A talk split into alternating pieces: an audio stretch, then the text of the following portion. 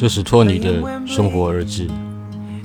这是一档关于旅行、家居、阅读以及生活灵感的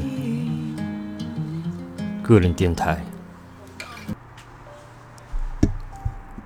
嗨，你好，今天我想要分享的一本书是《摄影去了大街上》。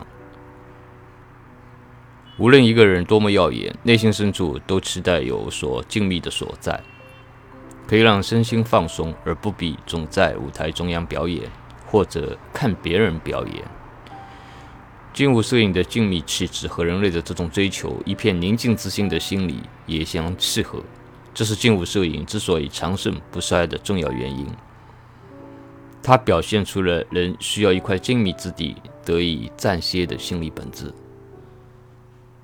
因为在画意摄影家们看来，现实生活是平凡丑陋的，且缺乏深度与意义。为了拍出不同凡俗的生活，画意摄影家们就需要找模特、搭布景、设置舞台。前期工作完成后，还要采用叠印法等繁琐的后期制作，一张照片才能大功告成。安塞尔亚当斯最突出的特点。是把静物拍得清晰，并通过明暗对比，让不同的景物看起来更有更有层次。韦斯顿除了把景物拍清晰，还分为追求景物的质感。他通过后期充实、扩展或压缩某些影调，让物实看起来柔滑。晚年的韦斯顿转向拍摄墓园、死去的男子、死鸟、枯枝败叶间的小花。至此，他的作品有了更明显的象征意味。可可是，暮年的韦斯顿因为帕金森氏病，双手颤抖的握不住相机，没有把这一特点开拓到极致。因此，现在来看，韦斯顿的作品最明显的特点依旧是柔滑，甚至公园，甚至沙漠，看起来都柔滑到了极点。德国人给我的印象一直是忠诚守信，但也比较古板。布劳斯菲尔德最著名的作品都收录在他出版于1929年的摄影集《自然的艺术形态》里，便是运用大特写表现自然物体的局部细节，再将细节无限放大。比如这幅罂粟，放空自我，不把自己的固有审美加诸植物们的头上，这样寻找事物的另一种美就自动呈现出来了。如此看来，新客观主义摄影不仅为我们提供了一种摄影技法，也为我们提供了一种哲学理念。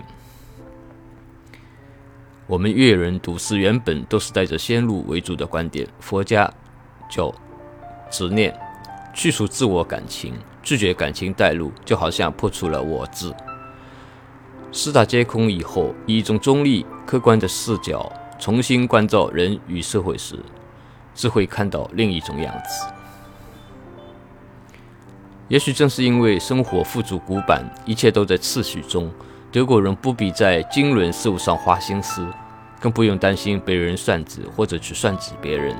这样，他们可以把更多的时间用在思考上，思考我们从哪里来，思思考人与自然的关系。长此以往，他们的思想深刻起来，逐渐产生了各种系统的、有深度的学说。啊，美国文化崇尚没有修饰的真实感，不像欧洲人喜欢摆拍出来的优雅。柯蒂斯身处这种文化里，不可能不受这种风气的沾染，因此真实成了他摄影的最高准则。年轻一点儿的印第安人已经意识到，想要过上好一点的生活，只有告别家园，走向城市。可走向城市的结果是村落萧条，村落文化随之凋敝。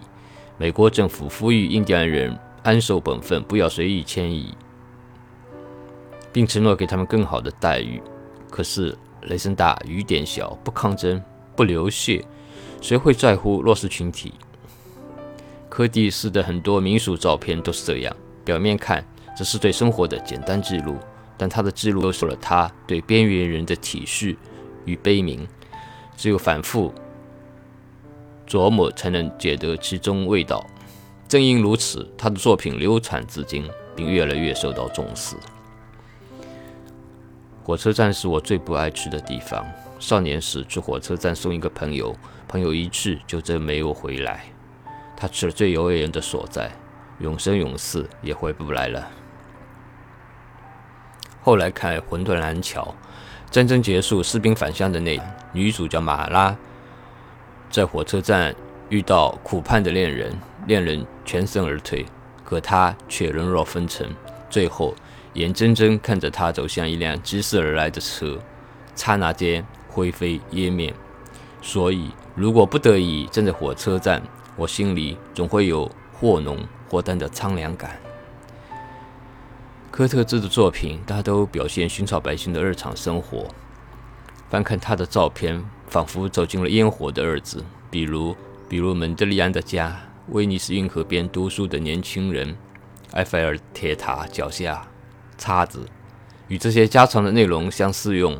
他所用的手法也大都是随意的，不像亨利。卡迪埃布列松非要等到一个决定性瞬间才出手。相对于巴黎，当时的美国还只是蛮荒之地。四十三岁的科特兹踏上美国的土地时，美国还百废待兴。百废待兴的时代需要的是匕首与头枪，难以接受布尔乔亚。用科特兹自己的话说：“美国的摄影界只懂得技巧性的记录照片，而不懂表达性的创作。”他的审美趣味与美国水土不服，所以整整二十年，美国人也没有理睬他。到美国的摄影渐渐发展至欧洲二十多年前的水平，美国人意识到科特兹的价值时，科特兹已经是一位七十四岁的老人。结构主义起源于一九一三年，俄国的艺术与芝特的观点，特写、阴影、线条等表现仅物于人，以突出一些需要重点表现的部分。让照片呈现出明显的结构形态。德国著名的包豪斯艺术与设计学院对结构主义的传播应用起到了很好的推广作用。因为在二十世纪二十年代，这里正是欧洲各个艺术领域最主要的实验中心。科特兹的照片简约而不简单，司空见惯的家常题材，他却总能化腐朽为神奇。他用他始终温婉内敛的镜头擦亮了所有的清淡二字。他独特执着的视角让儿童的物事脱胎换骨，宛如凤凰涅槃。布列松认为，摄影是一种世界性的语言，属于思想领域范畴。相机和人们手中的钢笔一样，是一种表达思想的工具。他说：“技术很好，但是没有思想，没有内容，那像是一盘没有肉的鱼骨头。”不能使人得到真正的东西。圣拉扎尔火车站背后正恰如其分地传达出他的这一理念。他那些看起来随意的照片，其实是他传达思想的工具。那一瞬间，隐含着他想要表达的思想，并不像一般人看起来的那么随意。一九三一年，布列松得到一部莱卡相机，自称得到了一双延伸的眼睛，由此开始了摄影生涯。无论谁死了，都是自己的一部分在死去，因为我包含着人类这个概念。因此，我从不问丧钟为谁而鸣，他为我，也为你。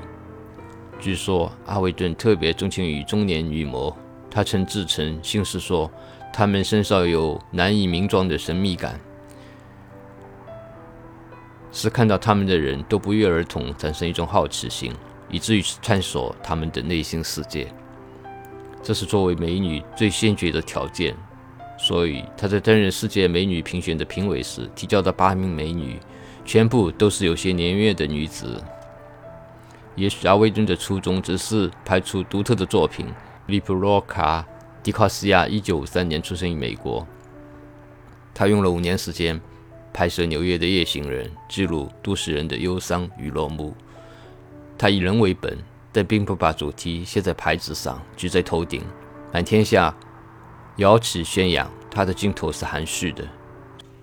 他时尚摄影的一大特点，也是构图优美并且生活化。他借鉴了新闻摄影抓拍叙事的手法，将时尚放到生活中去拍。用他自己的话说，就是避免人为摆拍，尽量用现场自然光，不告诉被拍摄对象应该怎么做，不干涉事情的进程。盛夏光年，教室别恋，都是导演作别青春的手势。沃纳比肖夫却知吹笛少年，作别了三十七年的城市岁月。他死后的第三年，他的遗作，他死后的第三年，他的遗作展在他的故乡苏黎世拉开了帷幕。他的另一个以极乐为主题的摄影展也开始在欧洲各地巡回。他像诗一样的摄影逐渐被更多人看见。阿杰特生活的时代，巴黎正发生着急速变化，城市化、工业化的到来把旧建筑、旧手艺等一些老旧的东西逼到了绝境。到处都在大拆大建，到处都有新面孔。在这新旧变革的大潮中，乔治·伊斯曼于1888年发明了柯达下肢，一杆相相机笨重，甚至有好几个人协力才能操作的直面。阿杰特跟他正相反，他瞄准旧物，纪念碑、古教堂、几家拆毁的平民住宅、公共建筑、冰造马车、泥瓦架、卖胎人、公共马车。白尔三宫的旧雕塑、清晨的树、墙边落幕的植物、流浪艺人、河水，这些照片放在一起，正是一个新家消失的旧巴黎。他对往事氛围的眷恋，他的照片更多的是对往事的回望。回望来路，其实是他一颗颠沛流离的城市之心，在找潜意识深处那个最初的落脚点。在父母健在的时候，在生命的原初，即使生活艰难，他依然是一位在父母臂弯里感情有所平抑的幸福孩子。他照片那些古旧的门窗、雕塑、收头门环、旧街道、人造喷泉、报亭、马车、流水，成了他回到最初的媒介。这些旧时光成了他安放身心的宁静港湾。摄影的本质其实正是留住旧时光。虽然时光留不住。当人与物定格在镜头里的瞬间，时光依旧在大踏步向前。从这个意义上说，所有的照片都是过去式，都是缅怀。无论你，也无论你是像拉蒂格南亚拍星系血液，还是像阿杰特这样凝望正在消失的东西，但是纵然时光留不住，我们依旧需要用各种方式留存住旧时光。我们都将成为天地间的过客。那些街道、老建筑、河流等旧物上留存有我们世代的子印与史诗，那是我们曾经来过的印记，印记层层叠叠组成了我们的文化史。因为有了它们，我们的存在才显得博大厚实。阿杰特是跳出三界外不在五行中，摄影是他用来糊口的工具，更是他避世的方法。他的绝大部分镜头对准新家消失的物时，很少触及到这样的生活。也可以这么说，他生在欣欣向荣的红，星却在新加坡落的黄村。从本质上而言，他一直生活在过去。他的作品也成了献给旧巴黎的挽歌。